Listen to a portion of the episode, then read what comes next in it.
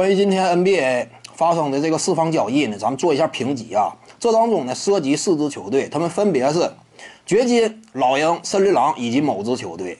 那么真要说做一个评级的话，在这个四方交易当中，哪支球队操作可以说大赚特赚的？毫无疑问啊，那就是老鹰队。老鹰队呢，不光说清理掉了啊队内的这个特纳，对不对？几乎没有什么实质性贡献的这么一位，清理掉了。仅仅付出了一个首轮选秀权的代价，就换来了卡佩拉。卡佩拉，我们清楚啊，他虽然说不是什么顶尖超巨，但是呢，联盟当中有他一号，防守端能量不俗，也是个多面手。进攻端有一定的短板不假，但是能做的事儿很多。联盟当中，你真要讲什么在季后赛当中的价值与意义啊，以及在漫长常规赛当中这样一种抗造程度啊，比卡佩拉更优秀的内线。也不多，说实话，因此呢，你仅仅付出一个首轮选秀权呢，换来一个卡佩拉，而且捎带手清理了一个合同啊，你这玩意儿非常赚嘛？一个首轮选秀权换来这么一个巨大的战力补充，并且还是老鹰队当下切实需要的，与特雷杨之间形成挡拆的想象可能，拥有无限空间的，简直非常完美这个交易。做完之后，老鹰队呢提升了一个级别。所以说排在第二的呢，我感觉森林狼啊也还可以，也可以接受。送出了考文顿之后呢，弄来一个比斯利，比斯利呢三分远射非常精准，有发展空间。除此之外呢，哎又捞着一个首轮选秀权，整体来讲也就算可以接受。所以说排在第三的呢？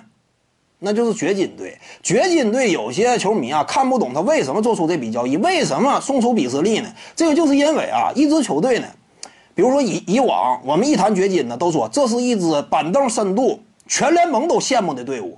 这个确实它有好处，好处就是当年那会儿呢，你可用的人多，但是呢，也在达到了一定周期性阶段的时候，你要面对一些烦恼。你比如说当下。队内曾经的一干年轻球员呢，逐渐成长起来了。成长起来之后呢，面临签下一份合同，新秀合同期这一个廉价的阶段过去了之后怎么办？你面临续约的难题。你比斯利来讲，他这种三分远射呀，命中率相对精准的这么一位选手啊，又能够在一定程度上向上摇摆到小前锋位置的联赛当中呢，可以这么讲。你要说签下一份千万左右的合同，不奇怪。那对于掘金来讲呢，薪金压力各个方面，怎么讲呢？也有点大。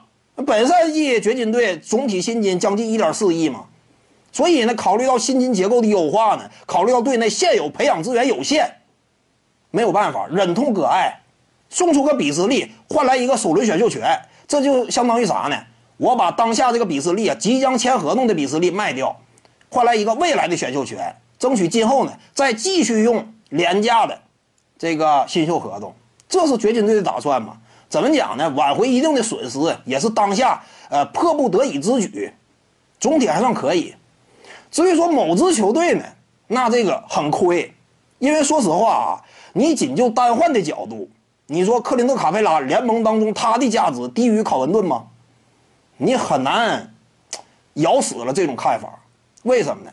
考文顿这赛季三分远射命中率啊，有一定的下滑。克林特·卡佩拉季后赛经验极为丰富，你说他俩就算说一对一单换的话，甚至呢，那卡佩拉价值不见得低于考文顿。你在这种情况之下，又搭了一个首轮选秀权，才把卡佩拉送走，换来个考文顿呢，很亏。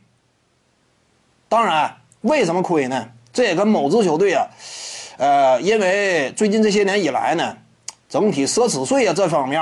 对不对？有一定的压力，考虑到呃连续多少年奢侈税这方面的限制，以及这支球队一直以来关注奢侈度、奢侈税的呃这样一种注意力呢，甚至在交易截止日之前，通常都是要高于关注其他顶尖好手的注意力，对不对？以往我们都习惯了，某支球队经常呢压哨的时候降一下税。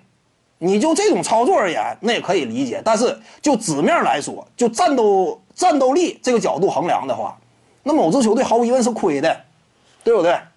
徐静宇的八堂表达课在喜马拉雅平台已经同步上线了。各位观众要是有兴趣的话呢，可以点击进入到我的个人主页当中，在专辑页面下您就可以找到它了。